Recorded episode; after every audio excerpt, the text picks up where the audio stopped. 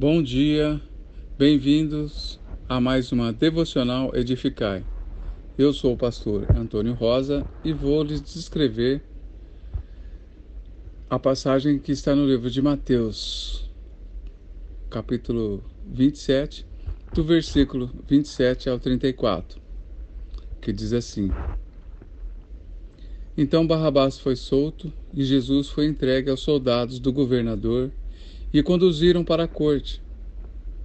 Chegando lá, Jesus foi despido e colocaram nele uma capa escarlate. Logo em seguida, fizeram uma coroa de espinho e colocou em sua cabeça. Depois pegaram uma vara e colocaram em sua mão. E zombando dele descaradamente, ajoelha-se diante dele, dizendo: Salve o Rei dos Judeus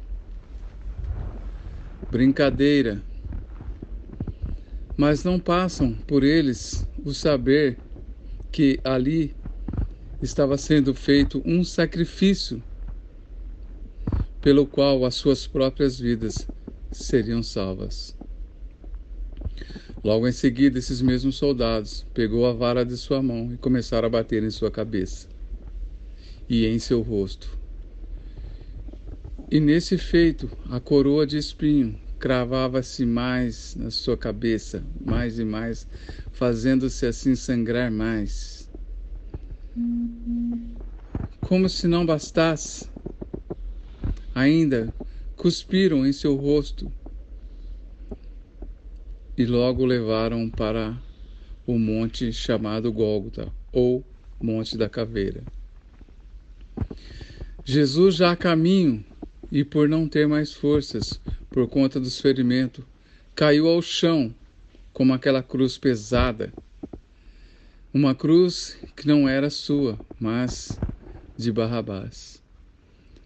Um homem de Sirene, chamado Simão, foi obrigado pelos soldados a carregarem aquela cruz tão pesada.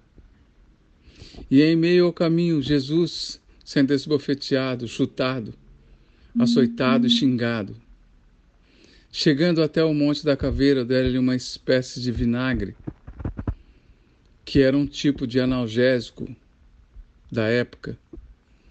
Mas Jesus cuspiu para que a sua obra redentora fosse completa e assim cumprisse o que foi dito pelo profeta no Salmo 22, 18. Logo depois o crucificaram em uma cruz maior que ele. E esta cruz era de Barrabás e aos mesmos, estendendo seus braços para que se encaixasse, esticara seu braço quase a ponto de quebrá-lo, para que coubesse na cruz, que era maior do que ele, ao ponto de quase arrancar os seus braços. Depois colocaram uma tabuleta sobre a cruz, depois de assim crucificá-lo. Este é o Rei dos Judeus. Estes soldados que o humilharam, o espancaram, esbofetearam e cuspiram em seu rosto, achando que ali estavam humilhando qualquer pessoa. Não tinham ao menos conhecimento que a pessoa que ali estava era o pagador de o preço dos seus pecados estavam ali fazendo cumprir a palavra de Deus e a promessa redentora de Cristo, o Salvador. Este foi o gesto de amor de um Deus que ama, que se entrega com todo o seu ser, de todo o seu vigor, a uma nação, um povo, sem saber se terá retorno, mas mesmo assim o faz. Amou e se entregou a todos nós. Este foi o sacrifício narrado neste dia, nesses versículos e neste capítulo.